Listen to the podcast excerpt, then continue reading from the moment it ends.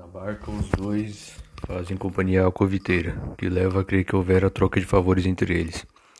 O próximo a embarcar é um homem que se enforcou, acreditando que merecia o paraíso, pois durante sua vida foi julgado enforcado.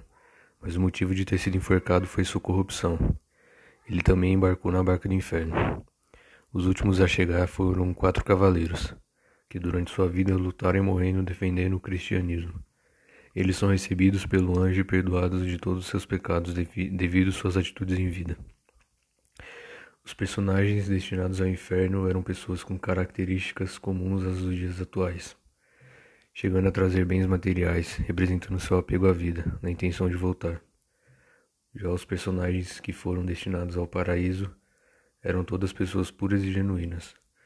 O mundo que for ironizado pelo autor é maniqueísta o bem e o mal, o bom e o ruim são metades de um mundo moral simplificado, escrita na passagem da Idade Média para a Idade Moderna. A obra oscila entre os seus valores morais de duas épocas. Ao mesmo tempo que há um, uma severa crítica à sociedade típica da Idade Moderna, a obra também está religiosamente voltada para a figura de Deus, que é uma característica medieval.